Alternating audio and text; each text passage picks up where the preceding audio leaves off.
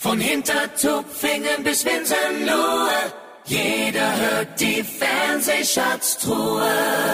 Es ist wieder Samstag und höchste Zeit, in alten Fernseherinnerungen zu schwelgen.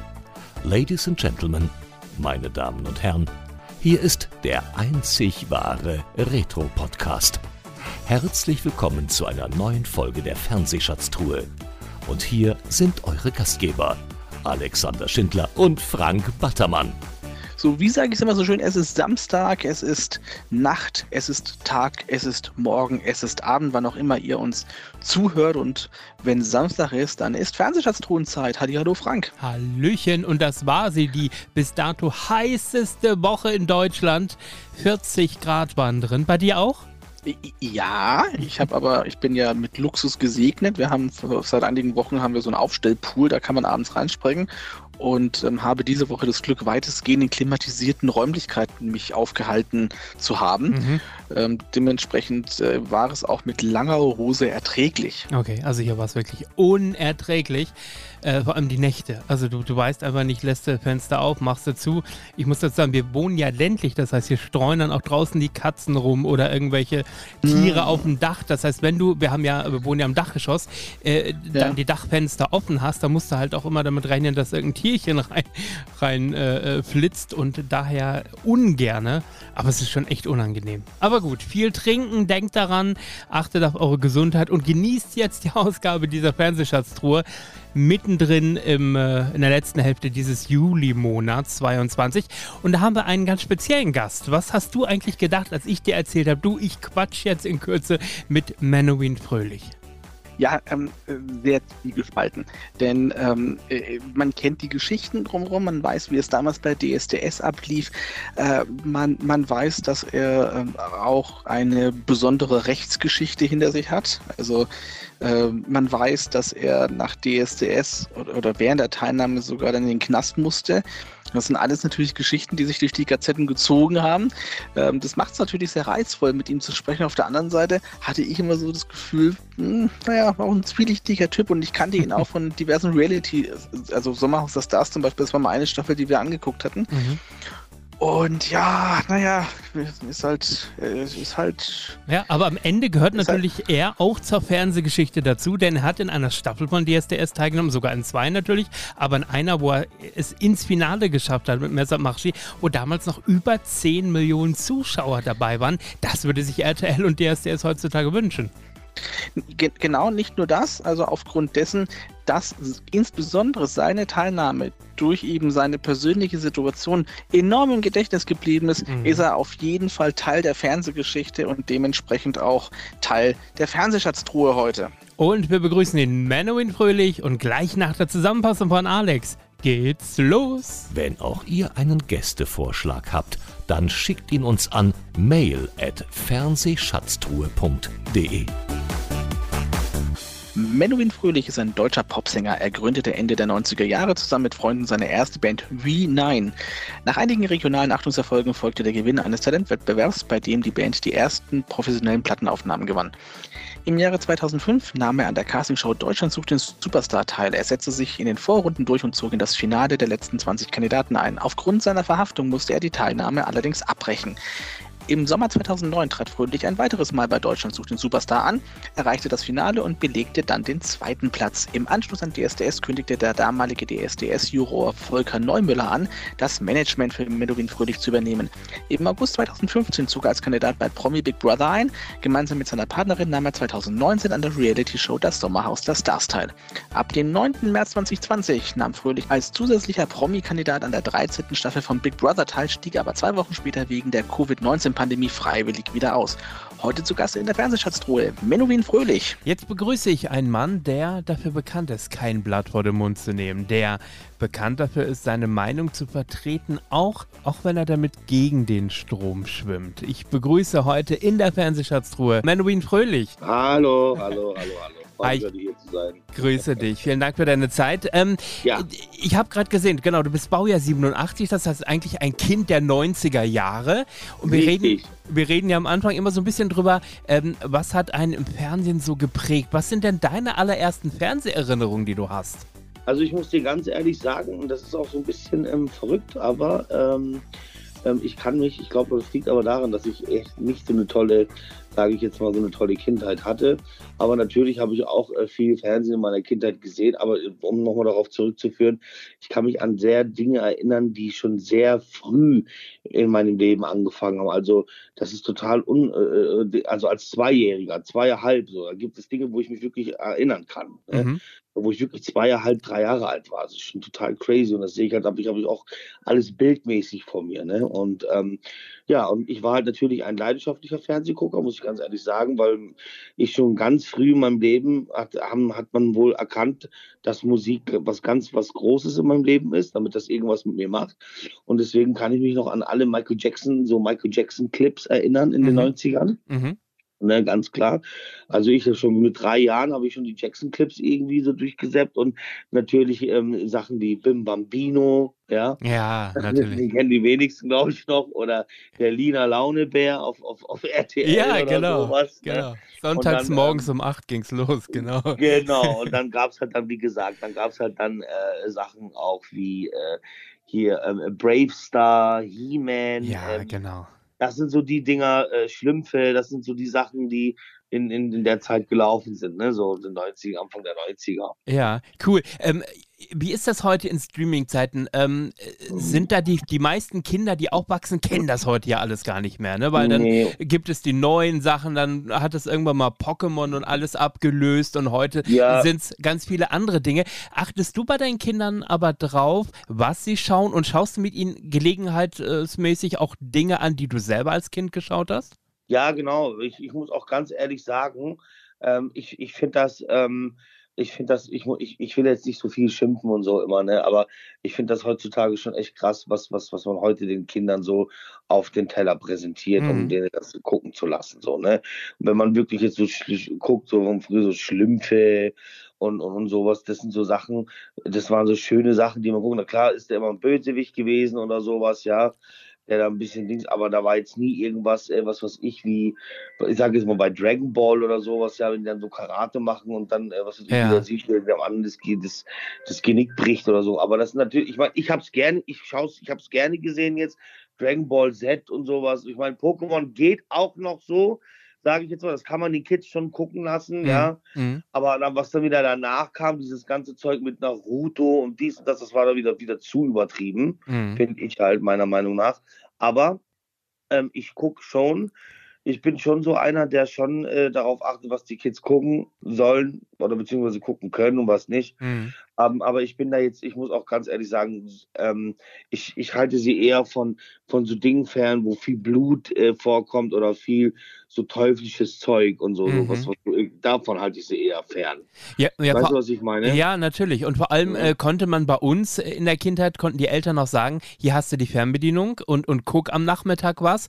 Und 100%. in der Regel war es noch, war's genau. noch in. Ordnung. Heute ist es ja wirklich so, ob das jetzt Scripted Reality oder was es ist, wo du mit ja. sämtlichen sage ich mal, Vokabeln beschmissen wirst am ja, Nachmittag, ja, ja, wo du einfach denkst, das kann ich doch meinem 6, 7, 8-jährigen Kind nicht zumuten. Also, absolut, äh, absolut.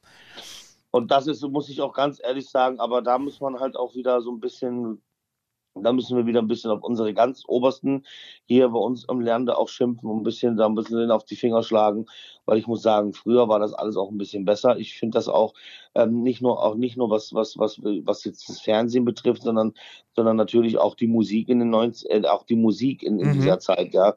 Also man durfte damals nicht alles so heraussagen und, und wenn dann wurde das zensiert und also man hat damals schon wirklich gut darauf aufgepasst, was sagt man, was sagt man nicht und so also das finde ich schon toll. Also ich finde das richtig schön, dass das damals so war und finde das total schade, dass wir das heute nicht mehr haben in unserer Zeit, ohne Scheiß. Also mhm. das, da bitte, bitte, bitte, wer mich hört, großes, riesengroßes äh, ähm, eine riesengroße Bitte, bitte wieder alles zurückbringen.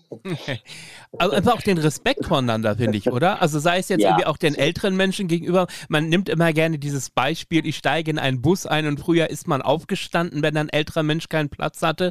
Äh, das erlebt man heute nicht mehr so häufig zum Beispiel. Und generell der Respekt Nein. miteinander, oder?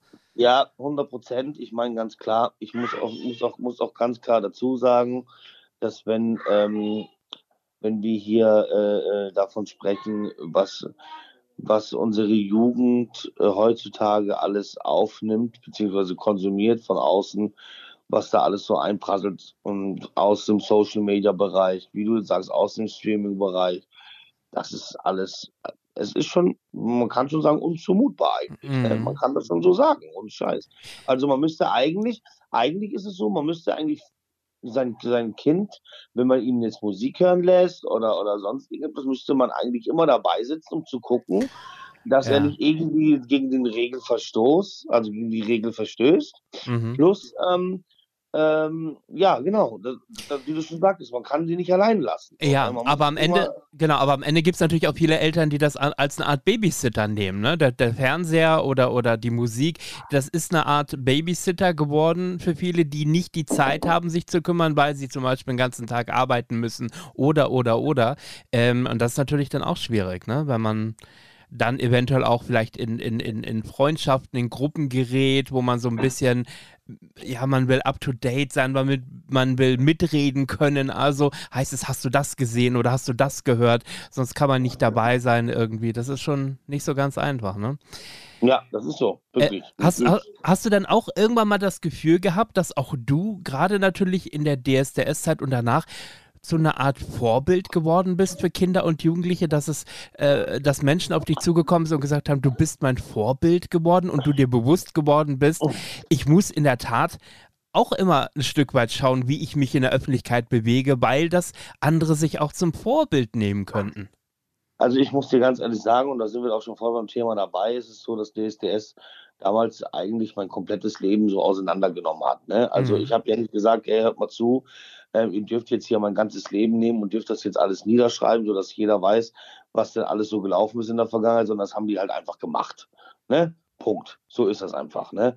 Und das ist ja schon mal, das ist ja schon mal von meiner Art, also von- meiner Seite aus, äh, die, die, die, die, ähm, äh, eine, die größte Schweinerei, die man einem 22-jährigen Jungen antun kann. Sage ich jetzt einfach so. Ne? Mhm. Und, ähm, und wie du sagst, ich wollte immer ein Vorbild sein. Also ich wollte immer, auch schon als junger Kerl, irgendwie ein Vorbild sein und wollte den Leuten zeigen, hey, guck mal, da hat es einer geschafft, der, der total irgendwie aus einer zerrüttelten Familie gekommen, äh, der, kein, der eine Drogen- und äh, abhängige Mutter und einen drogenabhängigen Vater hatte, äh, den seine Brüder in, in, in, in, in- in Kinderheime groß geworden sind und er selber irgendwie in dieser Familie geblieben ist und immer gesehen hat, wie seine Eltern äh, sich gegenseitig da, äh, was weiß ich, Drogen zugeführt haben oder mein Vater meine Mutter geschlagen hat und so. Das waren so Sachen, wo ich gesagt habe, da könnte ich ein Vorbild sein, wo ich sage so, hey, du kannst nach außen hin trotzdem ein scheiß Leben gehabt haben, vielleicht früher, aber trotzdem kannst du es zu etwas bringen, wenn du wirklich gut bist und wenn du dahinter stehst.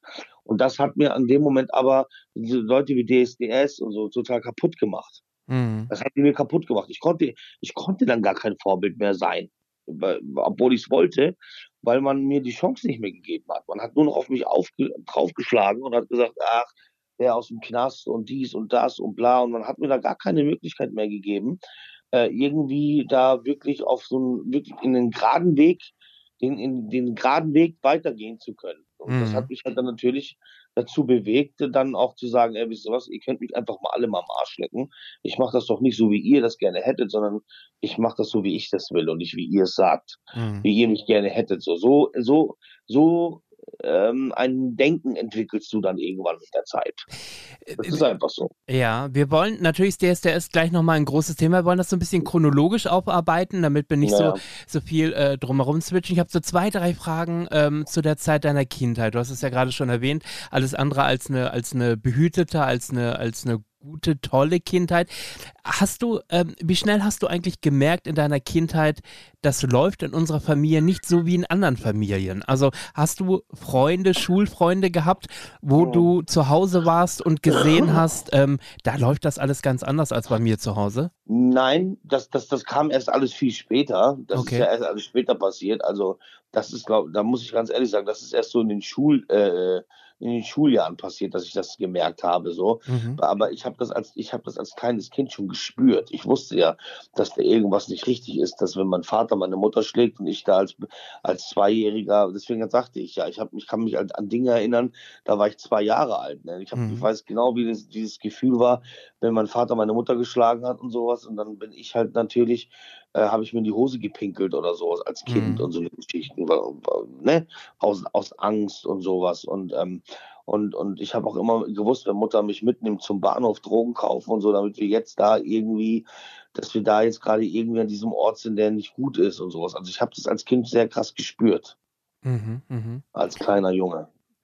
Ähm, und ähm, wann hattest du denn, du hast gesagt, in der Schulzeit, was waren denn so die ersten Momente, wo du gemerkt ähm, in hast, Schulzeit, naja, bis auf die ersten Momente kann ich dir ganz genau sagen, ist ja, ist es ja so gewesen, damit alle irgendwie ähm, bei ihrer Mutter und so, ich habe das ja dann mitbekommen, äh, wir sind ja dann damals, äh, muss ich noch ein bisschen weiter ausholen, sind damals, als wir, als ich dann so fünfeinhalb, sechs war, ist meine Mutter von meinem Vater sozusagen geflüchtet aus München mhm, zu meiner Familie nach Ingolstadt und da haben wir halt dann auch eine Wohnung bekommen, meine Mutter, und da äh, habe ich halt dann zum ersten Mal dann mitbekommen, wie es dann wirklich war oder wie es denn, was da wirklich da gelaufen, was dann da läuft. So, das habe ich Mhm. dann mitgekriegt. Das heißt, dass dann da Leute gekommen sind, die halt auch Drogen genommen haben, dass die gemeinsam dann äh, Drogen kaufen waren. Dann habe ich schon an den Augen von meiner Mutter immer äh, verstanden, damit sie nicht normal ist, dass sie nicht jetzt die Augen hat, die sie sonst eigentlich hat und Mhm. sowas, ja. mhm, Weil bei einem Konsum von Heroin und so, dann verändern sich die Augen, die Pupillen werden ganz klein und sowas und die Augen rot und das, das konnte ich alles vernehmen. Ne? Das habe ich alles, wie so ein Roboter war ich da. Ne? Ich habe das alles aufgenommen und aufgesaugt und wusste ganz genau alles, ganz genau alles. Ne? Und dann irgendwann hat das halt angefangen, dass ich halt dann, dass meine Mutter halt dann auch im Gefängnis saß. Ne? Das hat dann so angefangen, so ab meinem siebten, siebeneinhalb, also sieben, so zwischen siebeneinhalb und acht Lebensjahr. Und da habe ich ziemlich krass gespürt, ne, dass ich halt, äh, ja, dass ich keine Mama habe, also dass meine Mama jetzt nicht greifbar ist, obwohl ich Mhm. sie so sehr geliebt habe, dass, dass ich gar keinen Papa habe und sowas, dass ich bei meiner Tante groß geworden bin. Und ich muss auch ganz ehrlich sagen, meine Tante hat mich nicht auch immer gerecht äh, behandelt. Die haben mich auch immer äh, schon spüren lassen, dass ich ein Waisenkind, also dass ich ein Okay. Waisenkind bin. mhm, Ich musste halt Dinge tun, die die anderen Kinder nicht tun mussten und so das Müll rausbringen und dies und das. Und wenn ich das halt nicht gemacht habe, habe ich halt Schläge bekommen und sowas. Ne? Also man hat schon, ich habe schon gemerkt, dass ich halt ein Waisenkind bin. Hat man in deinem Umfeld, also zum Beispiel Lehrer oder so, haben die dann irgendwann gemerkt, da ist was im häuslichen Umfeld, was nicht stimmt? Konntest du dich da ein bisschen öffnen oder hast du das Ja. immer alles für dich behalten und mit dir selber Leider. ausgemacht? Leider habe ich mich da nie so wirklich mit, mit einem Lehrer oder sowas unterhalten oder hat Okay. es auch keiner. Ich, ich sag's mal anders, das hat keiner gemerkt, weil ich nicht immer schon immer ein fröhlicher Mensch war. Ich, also ich habe mich, ich war nie traurig. Also ich war nur traurig.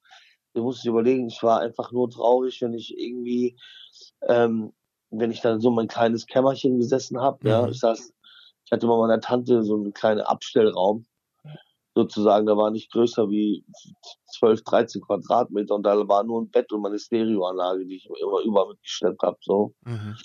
Und da war ich an der Heim, also dann, wenn irgendwas passiert ist oder so, dann bin ich dann immer da runter, habe mir dann irgendwie ein trauriges Lied angemacht oder ein Lied gelaufen, dann habe ich immer geweint. Ich habe so sonst nicht geweint. Okay. Ich war immer alleine mit meinen Sorgen und mit meinen, äh, meinen Ängsten und mit meinen Tränen und sowas. Ne? Okay. Also, also gab es auch keine Freunde, keine Gleichaltrigen, denen du dich irgendwie. Doch, Gleichaltrigen schon, aber mit denen habe ich immer sowas nicht geredet. So. Ich war Okay. immer beliebt. Also wie gesagt, ich bin immer ein Mensch gewesen. Das ist auch, das ist auch eine, so eine Gabe, die man, oder beziehungsweise auch ein Geschenk von Gott. Äh, ich habe immer, ähm, wenn ich irgendwo reingekommen bin, man hat immer gemerkt, wow, da ist irgendwas los, da ist irgendwas, ne? Also so, so, so nicht negativ, sondern positiv. Man merkt es einfach, wenn ich irgendwo da bin, so, ne? So, da geht irgendwas ab, so ungefähr. Also ein Mensch spürt sowas. Und das Gleiche habe ich halt auch so äh, in, in, in mir, so, ne? Und ich war immer ein, ein, ein Liebling äh, der, der Schule. Ich habe mich mit jedem immer gut verstanden. Also ich, wenn ich irgendwo war, dann äh, waren alle mir sozusagen. Dann habe ich das alles irgendwie unter Kontrolle immer gehabt. Das war alles cool. Mhm. Also nach außen, nach außen hat man dich als fröhlichen äh, Menschen wahrgenommen, Genau. aber wie es in dir drinnen ausgesehen hat, hat halt keiner gewusst. Okay. Nein, weil darüber hat man nicht gesprochen als, äh, als Neunjähriger und Zehnjähriger, Elfjähriger. Und als es dann dazu kam, wo als ich in die Pubertät kam, da war das natürlich so, dass man dann seiner ersten Freundin natürlich alles erzählt hat und dass man Mhm. da alles darauf gesetzt hat. Also meine erste Freundin zum Beispiel mit 14, das war, da war ich sterbensverliebt so. Und das war so für mich damals so, so, so ein Punkt, wo ich gedacht habe, okay, jetzt habe ich endlich einen Menschen an meiner Seite, dem ich alles erzählen kann. Mhm. Und dann ist es halt dann auch schon, ähm, musste ich, äh, musste ich aber schon früh ins Jugendgefängnis. Also ich bin mit 14 dann schon das erste Mal im Jugendarrest gewesen mit vier, vier Wochen. Mhm. Und dann haben halt die Eltern von meiner, meiner ersten großen Liebe dann verboten, mit mir zusammen zu sein. Okay. Und ähm, das war ganz, ganz schlimm. Also ich habe sehr, sehr, sehr früh schon angefangen zu, merken, was es bedeutet, Herzschmerz zu haben. So. Ja, aber die Musik war mit Sicherheit auch ein gutes Ventil, um äh, mhm. Dinge rauszulassen, ne? um, um ja, zu ja, sagen. Die Musik war immer da. Die Musik war immer da. Die Musik in meinem Leben war immer diejenige, die es geschafft hat, mich ähm, aufzumuntern, mich aufzubauen, ähm, mich äh, äh, äh, gute Laune hat, äh, so, hat äh, in mir gute Laune ge gemacht und, und hat auch in mir ähm, das dazu gebracht, ähm, seine Gefühle niederzuschreiben auf Blatt Papier und, und dazu mhm. Melodien äh, und sowas zu erfinden. Ende der 90er hattest du dann ja deine erste Band zusammen mit Freunden. Wie nein? Und ähm, was habt ihr da so gespielt und äh, ähm, wie gut hat das harmoniert in der Band? Richtig geil, muss ich dir ganz ehrlich sagen. Hole ich auch jetzt gerade noch ein bisschen weiter, ein bisschen weiter ja. aus. Ich würde mir ja sehr, sehr wünschen, dass meine Mädels auch so sind, weil die singen ja meine Mädels, die sind ja sehr talentiert, die singen ja auch und sowas, ne? Und ich bin halt immer so, ich finde es halt immer so traurig, dass sie diese, dieses Feuer und diese Flamme nicht haben, die ich halt damals hatte, so zu dieser Zeit, also in dieser Zeit. Und jetzt, um darauf zurückzukommen, auf wie nein, äh, wir haben uns damals mit, musst du überlegen, mit 13 Jahren, ja, mit 12, 13 Jahren haben wir geguckt, dass wir einen Bandraum irgendwo herbekommen. Und dann haben wir eine fette Stereoanlage, die haben wir dann mit dem Bus transportiert in den Bandraum hinein und alles so eine Sachen nur, um dort unsere Instrumental-CDs laufen zu lassen, um zu singen. Mhm. Ich kann mir das, und, und weißt du, wenn ich heute so meine, und wir waren wirklich sehr, sehr gut, wir waren richtig gut. Wir hatten einen Rapper und zwei Sänger, zwei Sänger, also Burak war der Rapper und ich und Halit waren die Sänger. Ich war der Frontsänger und ähm, ja, und so war es halt immer so. Wir waren, waren auch immer cool angezogen. Jeder kannte uns in der Stadt. Jeder wusste, wer ist B9 und so. Ne? Okay. Ne? Das wussten die alle so einfach. Ne? So eine, und Ingolstadt, die haben schon ein paar Einwohner. Ne? So, das ist jetzt mhm. nicht, und wir waren kleine Jungs. Und für kleine Jungs, dass die Leute uns auf dem Schirm hatten, wenn wir in die Stadt gegangen sind, so, hey, das ist B9 und so, das muss man erstmal schaffen. Das stimmt. und Scheiß. Und das haben wir wirklich hingekriegt und alles. Und deswegen finde ich es halt einfach umso, umso trauriger, wenn ich heute meine Mädels sehe und die ihren ganzen, ihr ganzes, äh, ihre ganze Freizeit so nur an irgendwelche komischen TikTok-Videos verschwenden mhm. oder sonst was. Wenn die wenigstens was mit Musik zu tun hätten, würde ich ja auch noch verstehen. Aber so, wo man so sieht als Papa, so, boah, krass, die tun wirklich alles, um gut zu werden, um wirklich gut zu werden.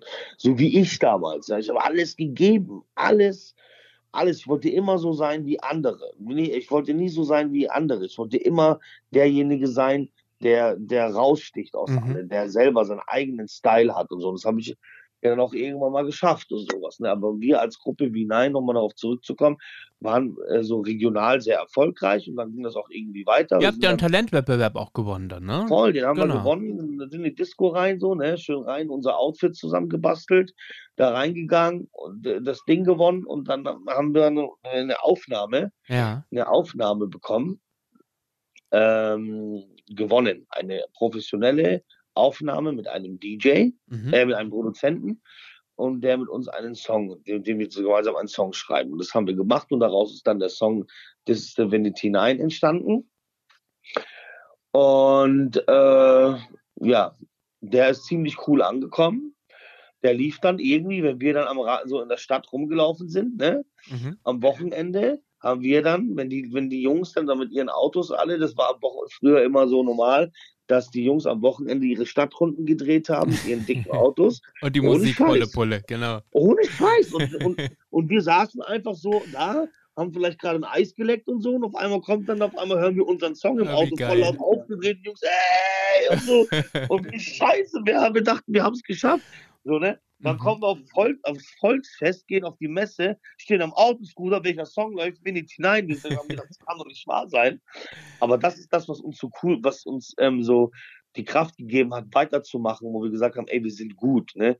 Die Leute finden das gut, wie wir sind und so. Und das haben wir schnell erkannt. Mhm. Ja, und dann haben wir da halt weitergemacht, ne? Und dann sind wir wirklich getourt. Ne? Wir haben dann eine Crew, ähm, eine große Crew damals dann mit einem DJ, DJ Stilo, der war dann schon etwas älter, der hat uns ein bisschen geführt. Der war 23 zu der Zeit, wo wir so 16 waren. Dann, als es dann losging, wirklich mit, mit 15, 16. Und dann sind wir getourt. Dann waren wir in Regensburg, in München. Wir waren dann die MCs. Ne? Wir sind dann Mhm. als die Supreme DJs sind wir dann getourt und die Leute haben uns überall gefeiert. Ne? Cool. Gibt es noch Kontakt zu den Bandmitgliedern von damals? Ja, Ja? ja, gibt es. Also ich habe einen, äh, der Burak, der Rapper ist jetzt ein sehr, sehr talentierter Tätowierer und erfolgreicher Tätowierer geworden. Mhm.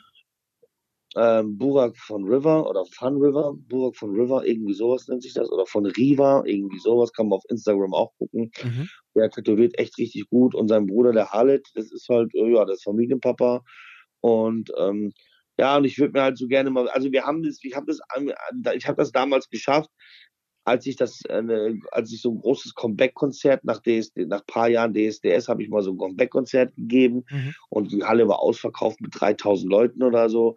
Und da haben wir halt, da habe ich mir halt so einen Wunsch erfüllt und habe meine alte Gruppe damals mit auf die Bühne hochgenommen Ah, okay. und haben da zusammen äh, performt und das war halt der absolute, Krass. das absolute Highlight. Und ich würde mir halt so gerne mal wünschen, mit denen mal ins Studio zu gehen und mal gemeinsam wieder mal einen Song aufzunehmen. Aber irgendwie kriegst du die Chaoten nicht zusammen. Keine Ahnung. okay, wir springen ins Jahr 2005. Das war das Jahr, als äh, ja, der Zirkus um DSDS losging. Wie hast du eigentlich damals erfahren, dass es ein Casting gibt? Ich muss dir ganz ehrlich sagen, ich, ähm, wie gesagt, also, also dadurch, dass ich halt, äh, dass ich halt auch schon bekannt war als H Dollar F, ne? H Dollar F, musst du überlegen. So, ne? Ist nichts Besseres eingefallen, außer ein H, ein Dollarzeichen in die Mitte einzusetzen und noch ein F hinter zu hängen. Okay. Aber hat sich irgendwie cool angehört in, mein, in meinem, ähm, so, wenn ich das so ausgesprochen habe, dachte ich so, wenn ich mich so ins Spiel geguckt habe und habe den Namen so gesagt, dann dachte ich, ja, das passt irgendwie zu dir, das bist irgendwie du, das kann man so machen. Und dann ähm, ging das schon weiter so irgendwie, ne? Dann, wie du schon gesagt hast, so, dann ist das so, ähm, schon Leute gesagt haben, ey, jetzt geh doch mal zu so einer Castingshow und so. Und Ich Mhm. war immer dagegen, ne? Ich war immer gegen so Castingshows, weil ich mir das angeguckt habe. Ich war halt so damals schon so ein bisschen tougher Kerl. Und so, ich so, ey, Du, ich schaue mich dann da hin und so fange dann an, wie so eine Schwuchtel rumzuheulen und sowas, ne? So war ich drauf früher, ne? Ich so, niemals gehe ich da hin und so, ne?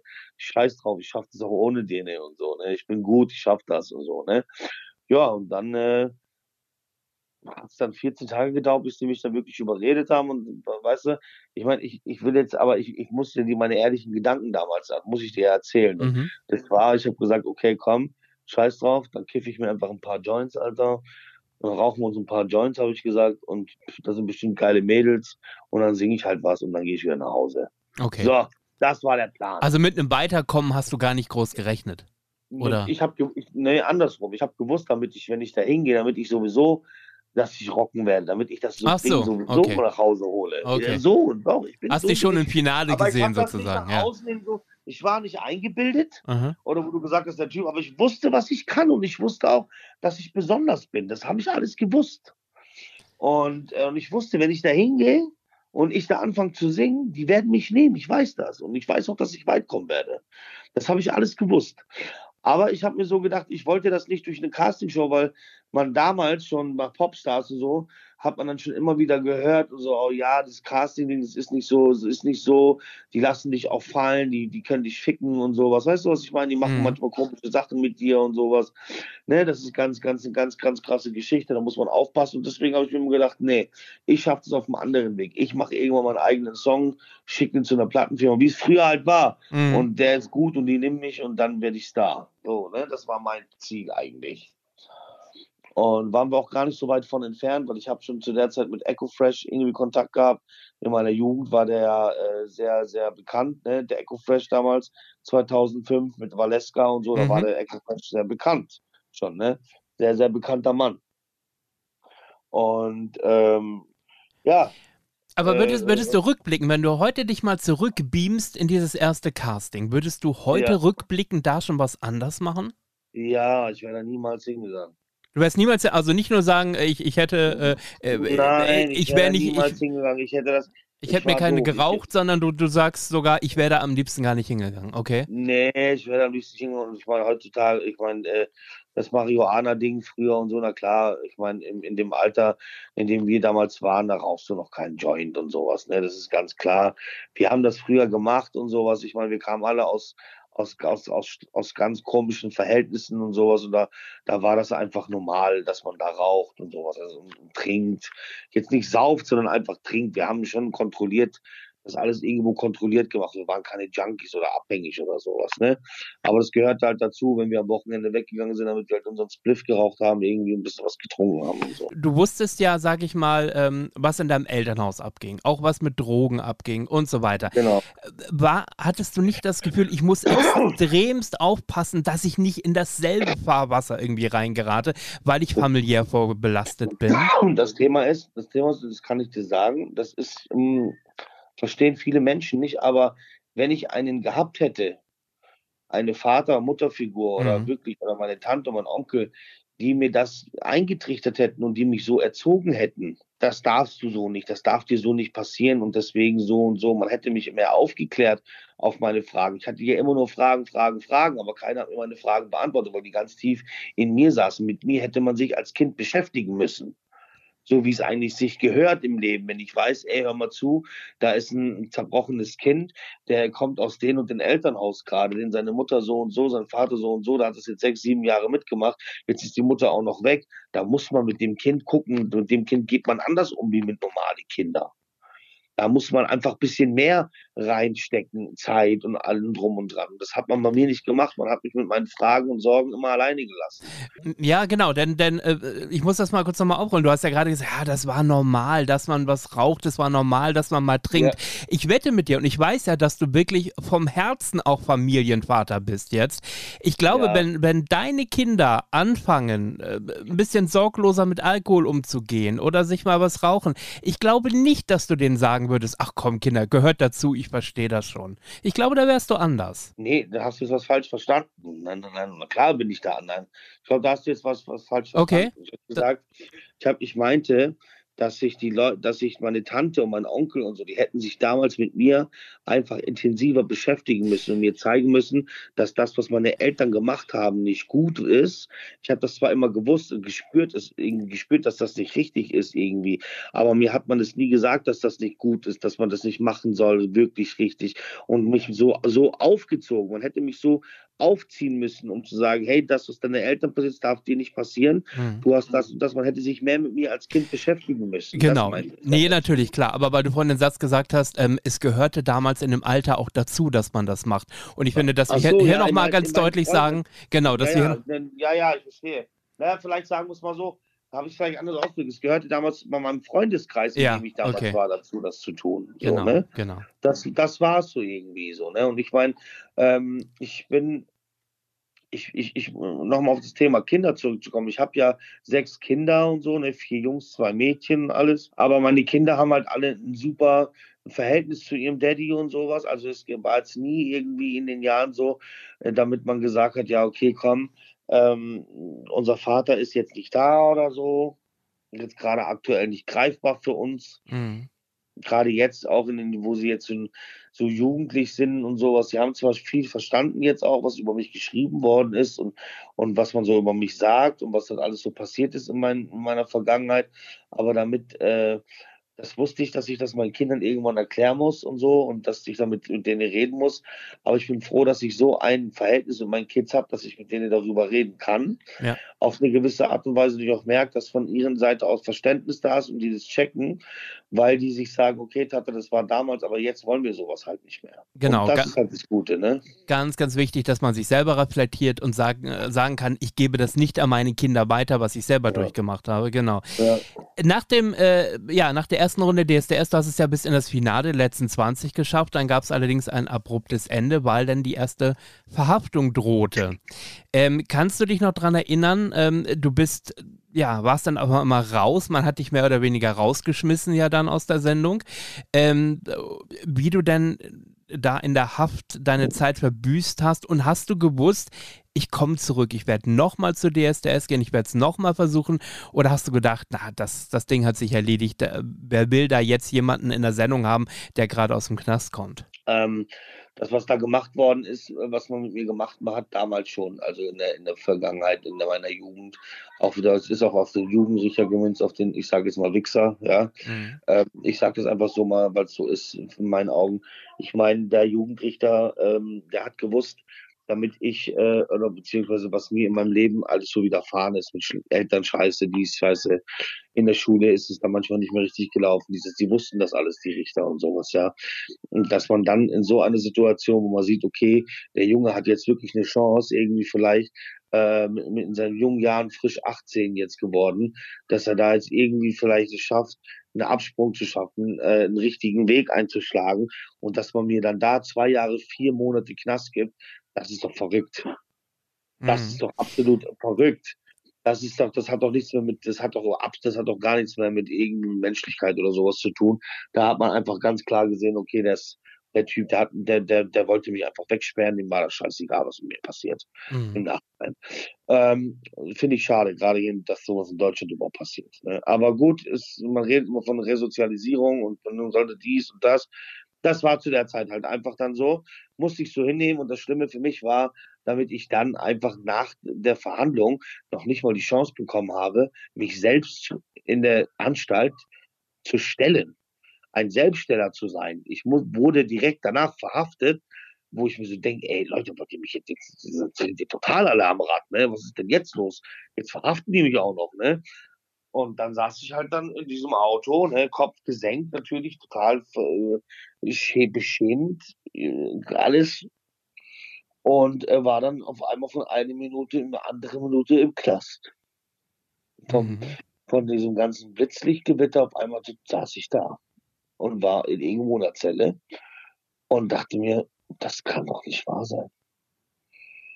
Das, und da ging mir gar erstmal das nicht durch den Kopf, naja, äh, wenn ich zurückkomme und dann gehe ich da wieder hin, da war die ganze Zeit die Zahl zwei Jahre und vier Monate, da bin ich ja schon 20, ja klasse, Alter. So, so hat man sich erstmal gedacht, okay, wie wird es dann im Gefängnis sein? In so einem großen Gefängnis, ich war immer nur in so Kindergefängnis, also Jugend, äh, ähm, Jugendarrest ist ja wieder was anderes wie Jugendgefängnis. Jugendarrest ist so ein bisschen so mehr wie hier auf dem Finger, auch zwar in der Zelle drinne, aber das ist so ein bisschen alles ganz auf ganz äh, locker. Wenn du so Schwierigkeitsgrade hast, dann ist das praktisch so Amateur, äh, ne, Anfänger. Ne, und Jugendgefängnis ist halt dann schon äh, fortgeschritten und dann äh, der Erwachsenenvollzug ist halt dann äh, so Legende. Ne? Wenn man es jetzt so nehmen würde in, in diese Schwierigkeitsgrad. Man weiß, okay, wie kann man sich das vorstellen? Und ähm, ja, und das war schon sehr schwer, weil als äh, ich dann ins Gefängnis kam, hat natürlich jeder im Gefängnis angefangen, mit mir zu, zu pöpeln und so. Also, weil jeder wusste, ich komme aus dem Fernsehen und so. Und, man hat dich erkannt, man hat dich äh, gekannt. Äh, ja, man wusste das. Sie wussten, jetzt kommt der Superstar. Okay, sowas, ne? okay. Und da musste ich mich halt schon des Öfteren mal beweisen und musste halt schon des Öfteren auch mal fighten, ne? Mhm. Also um zu zeigen, so ich lasse mir überhaupt nichts gefallen. Und äh, nur weil ich jetzt im Fernsehen weiß, noch lange nicht, dass ich, dass ich hier irgendwie so eine Lusche bin und du machen kannst mit mir, was du hier willst, ne? Mhm. Also das unter den Häftlingen war das dann schon so. Das musste man schon ab und zu mal. Ja, muss ich zugeben. Gerade bei den Jugendlichen ist es immer total ganz, ganz schlimm. Aber irgendwann äh, war alles cool und ich habe mich auch daran gewöhnt, damit ich jetzt äh, da drinnen war und alles, ne? Und dann äh, ist das halt, sind dann so viele Sachen aufeinander gekommen. Ich bin dann äh, ein Jahr im Gefängnis gewesen und dann habe ich, äh, bin ich aus dem Gefängnis geflüchtet. Und ich habe das dann auch geschafft. Während einem Freigang oder? Äh? Ja, ja, ja, ja. Während einem Freigang. Also, aber das war richtig geplant. Okay. Ähm, also so geplant. Ich bin damals, ich habe mir damals, also erstmal musste man ja alles irgendwie gucken, damit man alles ins Gefängnis hineingeschmuggelt bekommt um nach außen erstmal das alles klar zu machen. Auto, Treffpunkt, dies, das, bla. Mhm. Das habe ich halt alles in den ganzen Monaten irgendwie geschafft. Guck mal, was für ein Denken ich hatte, was, was, was für ein abgespaceter Kerl ich war. Wie, ne? denkst du da heute drüber? Empfindest du das, das auch als stark kriminell? Ich rede gerade. Das ist so krass alles.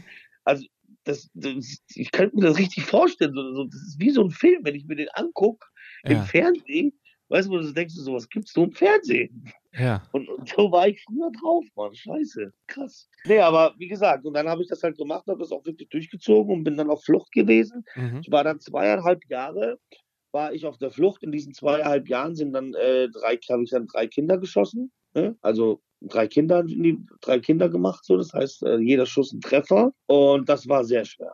Aber in diesen zweieinhalb Jahren war mit Sicherheit Drogen auch ein Thema, oder? Sonst steht man das doch gar nicht durch. Ähm, aber eher weniger. Also okay. ich, ich meine, es war jetzt nicht so, damit ich mich so weggeballert habe oder so. Das waren einfach so, die Drogen gehörten halt nur zum Wochenende, wenn man weggegangen ist oder so dazu, weil ich habe mich ja nicht erwischen lassen. Ne, ich war ja in Berlin, ich meine in der großen Stadt wie Berlin, da fällst du nach einem Jahr DSDS doch gar nicht mehr auf. Ich bin ja da gar nicht mehr aufgefallen. Okay. Keiner wusste mehr, wer ich war und sowas. Ne? Es war nicht mehr so, dass man sich das so eingeprägt hat und sowas. Ne? Dieses Jahr ist vergangen, man hat darüber nichts mehr geschrieben. Da gab es kein Social Media und sowas wie heute oder Das wäre heute anders, genau. oder? Heute wird man ein Foto schießen und sagen, man hat dich irgendwo gesehen. Ja. Heute würde das nicht gehen. Damals ging das noch. Ne? Hast du nicht aber hinter, hinter jedem Baum auch irgendwie jemanden äh, dir vorgestellt, der würde mich erkennen oder die Polizei ist irgendwo? Nein, gar also nicht. Hast also du in nicht Berlin so... absolut nicht. Okay, okay. Absolut gar nicht wie gesagt, ich wusste, ich falle da nicht auf und da, da, konnte man nicht mehr auf Zeitungsartikel zurückgreifen oder äh, in YouTube gucken, was ist da passiert der, mit, und, oder den Bericht sich wieder irgendwo herholen. Das gab es damals nicht. Mhm. Ja, und somit wurde ich, bin ich auch nur in Vergessenheit geraten. Aber was war denn dein Ziel in diesen zweieinhalb Jahren? Hast du wirklich gedacht, du kannst die nächsten 20 Jahre irgendwie so untertauchen? Zehn Jahre. Ich habe mir gedacht, ich bleibe jetzt zehn Jahre weg und dann äh, passt es schon. Dann ist das verjährt, oder? Dann kann man mich nicht genau. mehr holen. Okay.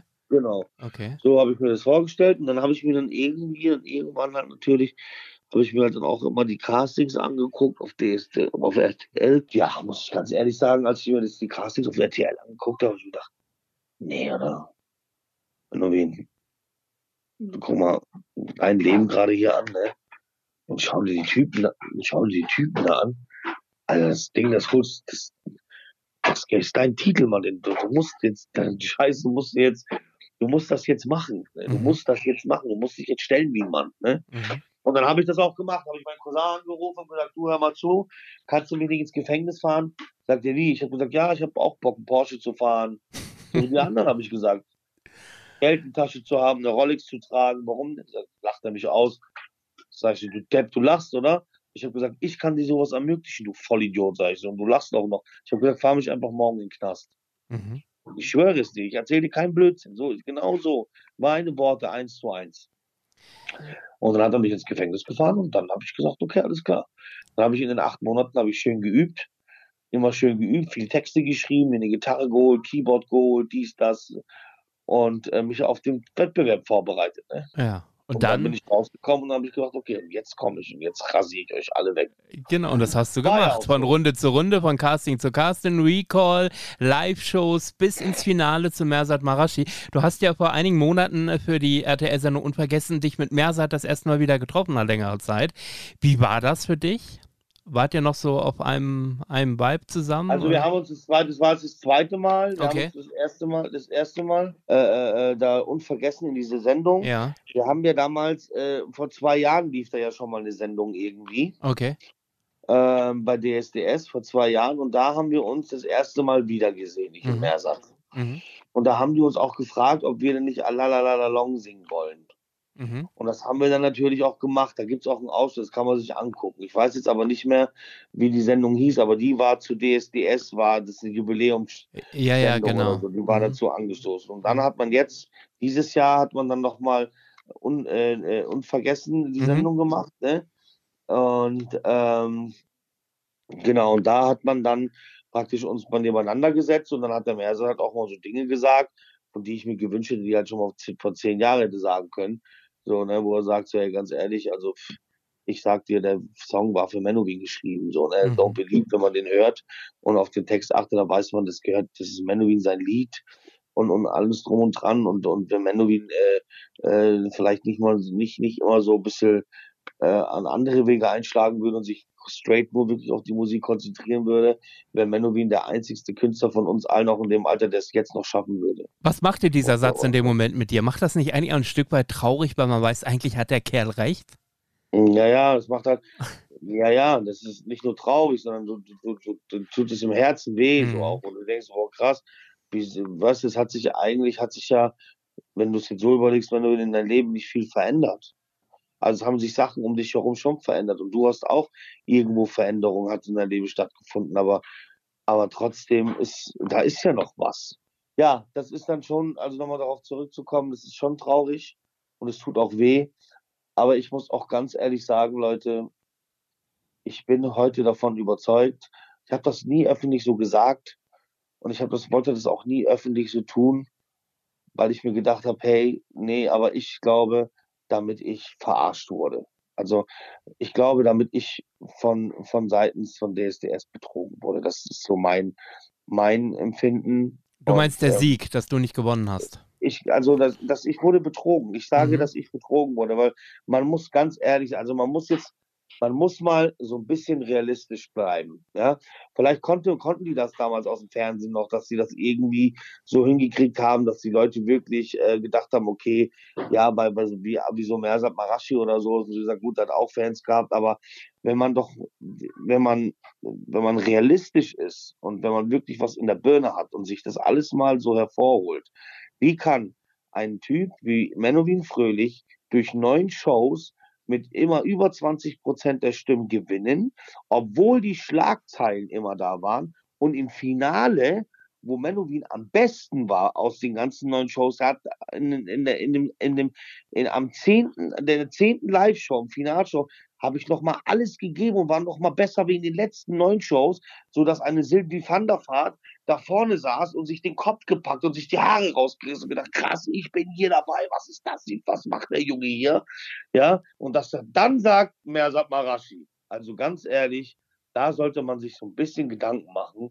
Und dann so eine Aussage, die dann von Dieter Bohlen kam, naja, äh, Menowin hätte vielleicht manchmal einfach ein bisschen lieber sein müssen und ist vielleicht manchmal zu gegen den Strom gesprungen. Also da, da hätte man sich ein bisschen was Besseres einfallen lassen müssen. Das sage ich so. Und zweitens, was viele auch nicht wussten, das sage ich jetzt auch, viele wussten nicht, dass, und ich damals auch nicht, aber das weiß keiner, nach der, erst nach der Live-Show, nach der Live-Show wurde ich direkt in ein anderes Zimmer gebeten und da haben vier Polizisten auf mich gewartet. Mhm. Diese Polizisten haben mir erörtert an dem Tag, Abend, damit es eine anonyme Anzeige gegeben hat von einer Frau oder überhaupt eine Anzeige von einer Frau, irgendwie sowas. Die hätte ausgesagt, ich hätte sie beauftragt, Drogen zu kaufen. Und wenn sie das nicht tut, würden sie meine Cousins umbringen. Und das haben die damals so gemacht, weil ich damals in der, in der Öffentlichkeit mit meiner Familie als Clan dargestellt wurde, weil wir halt eine große Familie sind. Und da wurden wir als Clan hingestellt und wurden echt richtig durch den Kakao gezogen und auch richtig beschimpft und allen drum und dran.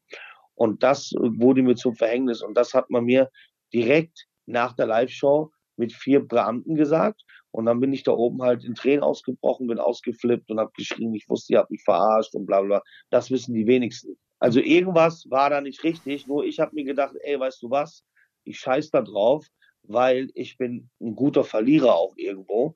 Und ich habe dann gesehen, was danach passiert ist. Leute sind mit drei, vier, 5.000 Leute sind auf die Straße gegangen und haben dagegen demonstriert. Die haben demonstriert mit 4.000, 5.000 Leuten sind auf die Straße und gesagt, das kann nicht sein, wie kann der gewonnen haben und sowas. Und, und, und, und alles so eine Geschichten. Ich weiß, wie viel Konzerte meine, mein, wie viele Leute meine Konzerte besucht haben und ich weiß, wie viele Konzerte Mehrsatz Leute besucht haben.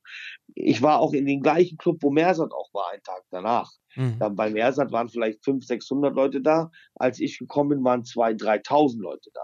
Also, wie gesagt, da konnten die das vielleicht noch so ein bisschen drehen, spielen, machen und tun.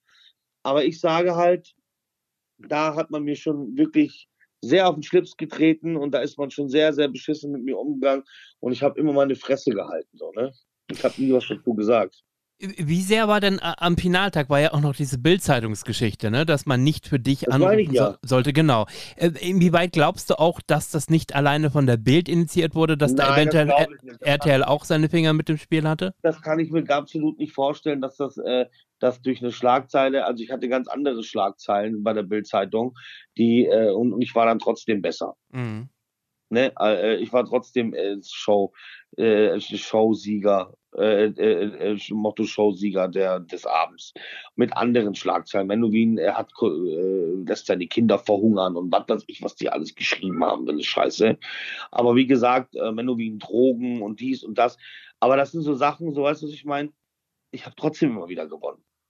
Und ich war einfach nur auf dieser Bühne und habe mir gedacht, ich habe damals, mein letzter Satz war, bitte bewertet das, was ihr auf der Bühne seht und nicht das, was ihr da draußen liest. Ich kann dir ganz ja. ehrlich sagen, und ich kann dir auch sagen, pass auf, und ich kann dir auch sagen, warum das dann so ist. Ich meine, ein Sender wie äh, eine Produktionsfirma wie damals äh, hier äh, äh, Grundy Light, ist doch normal, dass die mit einem Menowin Fröhlich erstmal, wenn dann die wissen, die wussten ja schon ein paar Tage vor, dass die Polizei kommen wird. Das wusste Grundy Light ja schon, ich nicht.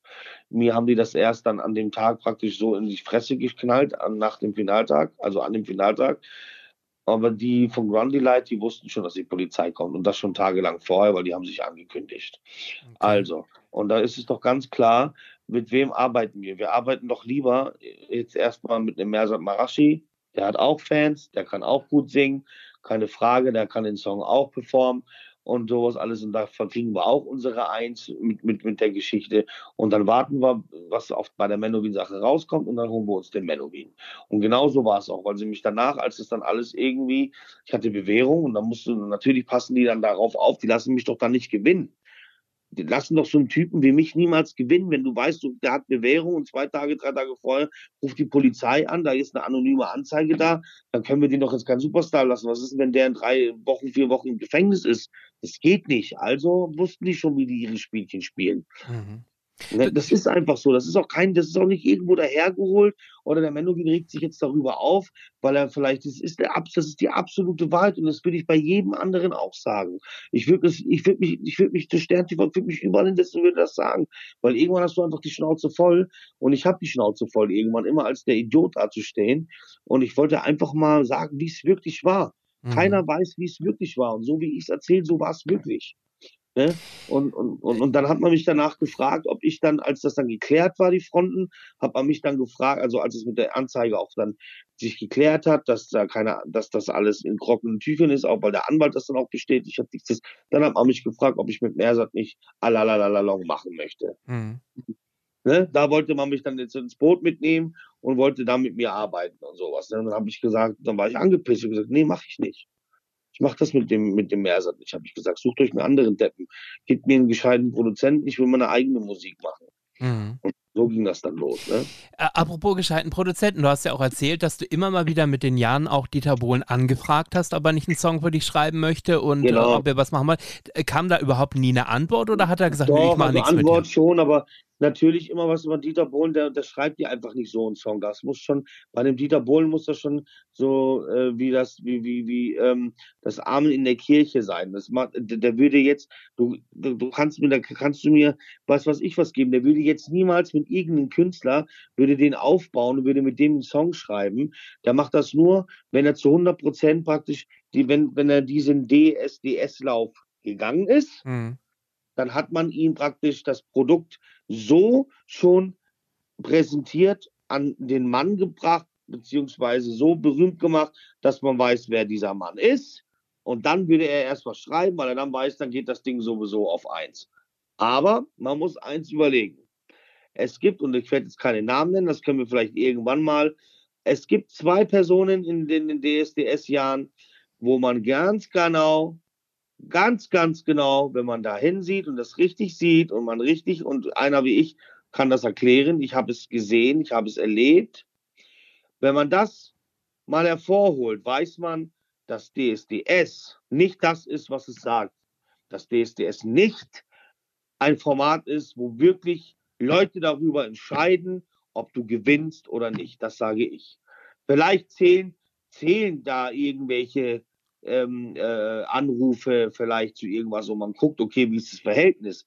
Aber jetzt mal ganz ehrlich, glaubst du, dass Dieter Bohlen, wenn er einen Song für einen Künstler schreibt, sich von, Deu von, von, von Deutschland, Leute, die haben ja keine Ahnung von Musik, das sind einfach irgendwie Leute, die da anrufen, sich sagen lässt, mit wem er eine Platte rausbringen soll?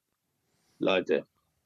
Und ich habe den Beweis, ich habe den Beweis, dass Leute, die gewonnen haben, nicht gechartet sind. Mhm. Obwohl man gesagt haben, das ist der deutsche Superstar. Dafür haben 100, dafür haben eine Million Menschen angerufen. Aber die Platte chartet noch nicht mal in die Top 100. Also irgendwas ist da doch falsch.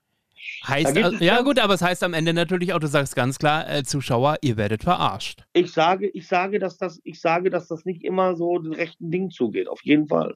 Also ich mhm. glaube, dass ich, ich sage nein. Ich sage, dass das nicht die Rechte, dass das da die, seine rechten Dinge zugeht, dass das, dass, dass das durch Anrufe entschieden wird, wer da gewinnt, sage ich nein. Mhm. Und der größte Beweis dafür war ich damals, das war der größte Beweis. Und es gibt noch drei, zwei weitere Beweise dafür und die kann ich auch liefern. Mhm. Ne? Nur von meiner Seite aus ist, ich möchte ähm, das Format an sich jetzt auch nicht irgendwie kaputt treten, sodass Leute sich da nicht anmelden und da irgendwie vielleicht nicht hingehen oder sowas. Ja, jeder soll das tun, was er für richtig hält. Ich äh, möchte nur das erzählen, was meine Erfahrung in diesem Format war. Das ist das Einzigste und alles andere äh, ist für mich uninteressant. Ja, ich möchte am Ende natürlich noch äh, kurz über jetzt das, ja, die, die Wiederbelebung von Dieter Bohlen und DSDS sprechen. Ich gucke gerade, wir äh, könnten wahrscheinlich noch Stunden weiterreden. Es gibt noch so viele spannende Dinge. Sollten wir definitiv im nächsten Jahr auch nochmal in, in einer Fortsetzung dieses Interviews machen. Ähm, aber jetzt möchte ich natürlich noch von dir wissen, was hast du gedacht, ähm, als es hieß, Dieter Bohlen kehrt zurück und DSDS wird nach dieser nächsten Staffel beendet werden? Ich habe schon. Wusste das, ich wusste, sorry, dass ich hm. unterbreche, aber ich wusste das einfach. Warum? Was hat dich da so Studio, sicher gemacht? Pass auf, ich war vor drei Monaten im Studio gesessen oder vier Monaten war ich im Studio und ich habe genau das meinem Produzenten gesagt. Ich habe gesagt, die Quoten stimmen nicht. Ja, jetzt werden die sich da irgendeinen Typen suchen. Jetzt haben die sich da irgendwie so einen Typen geholt, so einen Weltproduzent, der eigentlich nicht vor die Kamera gehört, sondern so ein Weltproduzent gehört ins Studio, um Songs zu schreiben und sich nicht irgendwie vor die Kamera zu setzen. Ja, so, dann äh, haben die sich da so einen Typen geholt, die Quoten funktionieren nicht, es funktioniert alles nicht, so wie ich es vorgestellt habe. Ich habe gesagt, die holen den Dieter. Wenn der Dieter wirklich zurückkommen will, ich dachte eigentlich, er hat so ein bisschen mehr Charakter, aber dann weißt du ja selber, für Geld machen viele Leute alles. Und ähm, ich habe gewusst, dass die den zurückholen und wie beendet man das Ganze? Geht man dann wirklich weiter mit so einer Sendung? Weil wie rettet man denn jetzt diese Sendung noch mit so einer scheiß Geschichte? Erst schmeißt man den Bohlen raus, man macht eine komplette neue Besetzung und jetzt ist die Besetzung und das war, auf was man gezählt hat, auch noch scheiße, so in Anführungsstrichen. Es kommt nicht an. Wie retten wir das jetzt? Das wäre nur so gegangen. Wir bieten jetzt Dieter Bohlen alles, was wir haben, dass er wieder zurückkommt, lecken ihn den Arsch, ja, dass er sich da reinsetzt, damit er mit uns diese, dieses, diese Staffel noch macht und dann dieses Ding einfach absetzt. Mhm. Das war, die, das, das war für mich die einzigste Option. Ich, ich bin zu lange schon im Fernsehgeschäft, um, um das wirklich. Und dann habe ich geguckt und dann, weißt du, und jetzt vor kurzem, dann schaue ich mir halt die ganzen Videos an. Ja, oh, wir sind so froh, dass Dieter wieder da ist. Und so steht so, ey, ihr Deppen, der ist doch gerade mal nur ein Jahr weg gewesen. So, ja. Tut so, als wäre er zehn Jahre weg. Ja, so, so, vielleicht noch in der Hoffnung, er würde vielleicht mit denen irgendwas machen. Aber wie gesagt, ich habe den öfter angeschrieben und gefragt, Dieter, kannst du immer, hast du nicht Lust? Und sowas, ja. Äh, wir beide waren doch immer im Schlaf und hast immer so viel von mir gehalten und hat nie für mich geschrieben und auch nie für mich einen Song gemacht. Und deswegen ist die, die Nummer Dieter Bohlen für mich eigentlich total uninteressant, ob der jetzt da ist oder nicht. Ja. Jetzt ich bin eigentlich mehr gespannt darauf, wer noch dabei sein wird als mhm. Beibesetzung. Weil man ja damals ja auch, man hatte damals Pedro Lombardi, also das ist ja die, die größte, das, das war das größte das, das, das, das Verrückteste, was man machen kann, damit man de, den Pedro Lombardi da hinsetzt mit seiner Froschstimme, mit seinem Gequieke, damit man dem praktisch einen Platz gibt bei DSDS, um entscheiden zu lassen, wer kann singen und wer nicht, weil er kann selber für mich gar nicht wirklich singen. Er hat seine Hits, der hat das alles gemacht, aber es ist auch so, man muss sagen, man weiß das doch. In Deutschland muss man heutzutage kein Talent haben, um Erfolg zu haben, Leute. Ja, aber, aber findest, du, findest, du, findest du im Gegenzug, dass Dieter Bohlen ein richtig guter Sänger ist? Äh, dazu möchte ich jetzt nicht sagen. Ich glaube, dass Dieter Bohlen eher ein guter Produzent ist. Genau, also er, ist, er hat viele Ideen und er ist einfach kreativ. Er ist ein super und, äh, Produzent und, genau. und für ja. das, was er alles gemacht hat in seinem Leben, dafür gibt er meinen vollsten Respekt. weil die Musik, die er geschrieben hat und das alles und dies und das, das ist Musik, die mir auch reingeht, die ich mag aber trotz allem heißt es noch lange nicht, dass ich Leute dafür am Arsch lecken muss. Mhm. Jetzt hat er ja, ja? ich habe es äh, diese Woche gesehen, bei Frauke Ludewig ja ein äh, Interview gegeben zu der Rückkehr zu DSDS, in der er sagt, er hat auch viel über sich nachgedacht und weiß jetzt, dass viele Dinge, die er zu Kandidaten gesagt hat, wenn er sie niedergemacht hat, dass er heute versteht, dass das alles nicht richtig war und äh, er sieht das heute alles ganz anders. Glaubst das du musst das? Du dir mal überlegen. Das musst du dir mal überlegen. Also die Frage ist, woher kommt die Erkenntnis? Ja. Ähm, von ein Jahr äh, mit, mit, mit TikTok-Videos, die er jetzt gemacht hat, um am Leben zu bleiben, irgendwie? Dadurch? Ja, das ist, äh, keine Ahnung, wahrscheinlich will man das familienfreundliche DSDS jetzt weiterhin. Man möchte das ne? jetzt einfach Ja. nach außen hin so, damit das Ja. so aussieht, dass das so ist, ja. Und er wird aber trotzdem seine Sprüche ablassen. Du wirst nicht glauben, dass der, der niemand, dass er nur noch sagt, ich, der wird das machen, aber nicht mehr so hart. Ja, und man weiß das halt einfach. Ich meine, Scheiße ist natürlich, wenn dann da so ein Typ kommt, so ein Chef, ne, so ein neuer Chef, der sagt, wir möchten jetzt ein bisschen qualitativeres Fernsehen haben. Und man weiß halt, damit man Leute durch Forecastings gehen lässt, bevor man zu Dieter Bohlen kommt, kommt man erstmal zu anderen Leute und äh, lässt dann praktisch so geistig zurückgebliebene Menschen, die eigentlich ein bisschen geistig zurückgeblieben sind, die kommen ja dahin, die singen da, die denken, die können singen und solche Leute lässt man weiter und schickt die dann praktisch vor die Kamera und macht die dann vor allen Leuten runter. Das ist schon pervers. Letzte Frage, auch da hast du in deinen Insta-Videos ja immer wieder mal äh, Klartext äh, gesprochen. Und zwar, als es darum ging, dass ja im März, im März ja äh, die letzte Gerichtsverhandlung war, wo es ja dann darauf hinauslief, dass es eine Haftstrafe von einem Jahr und zwei Monate ohne Bewährung wäre. Und RTL ja mehr oder weniger dich schon ähm, mit ihren Stories in den Knast wieder bringen wollten, sozusagen. Ja, ja, die haben, die haben da, die haben dann ein Interview angefragt und haben mich dann äh, wieder so zurechtgeschnitten, so wie die das gerne gewollt haben, ja. Und haben das so ausgelegt, als müsste ich schon ins Gefängnis. Aber das ist alles Quatsch. Es liegt noch kein, äh, kein äh, es ist noch kein, ähm, kein Urteil da, was rechtskräftig ist. Also die, die, die Aussage hat noch keine Rechtskraft und somit auch äh, in, in, in, der, bei der, Justiz und überhaupt äh, hat es damit keine Wirkung. Also es ist zwar in den Raum geschmissen worden, aber es ist nicht rechtskräftig, weil wir noch Rechtsmittel haben, die wir eingelegt haben. Und von daher gehe ich jetzt erstmal nicht in den Knast. Okay, weißt du, äh, wie der Zeitrahmen jetzt ungefähr ist, wann es dazu eine Ich denke Entscheidung mal, dass es dazu nächstes Jahr dann weitere Infos gibt. Okay. Ne? Ähm, das letzte, was wir immer fragen, ist: Du hast 30 Sekunden Zeit. Erzähl deinen Fans, sag deinen Fans, was du ihnen schon immer mal sagen wolltest. Ab jetzt. Ja, liebe Leute, hier ist euer Männer Fröhlich. Ich liebe euch von ganzem Herzen. Und ich hoffe, und damit ihr dieses Jahr, beziehungsweise jetzt dieses und nächstes Jahr voll dabei bleibt, denn es kommt jetzt bald neue Musik von mir und ich hoffe, damit es euch gefallen wird und ähm, bleibt so, wie ihr seid. Ich liebe euch. Vielen Dank für die Offenheit. Vielen Dank für Klartext. Danke, Menowin danke dir. Fröhlich. Danke dir. Jo, ciao. So, genug gequatscht für heute. Denn nun geht es aus dem Retrokosmos wieder zurück in die Gegenwart. Aber die Fernsehschatztruhe kehrt zurück. Selbe Stelle, selbe Welle. Die Fernsehschatztruhe. Zu hören auf allen gängigen Podcast-Portalen wie Amazon Music, Audio Now, Spotify und Apple Music. Alle Folgen immer griffbereit auf unserem YouTube-Channel und auf unserer Homepage www.fernsehschatztruhe.de. Bis bald. Von Hintertupfingen bis Winsenlohe, jeder hört die Fernsehschatztruhe.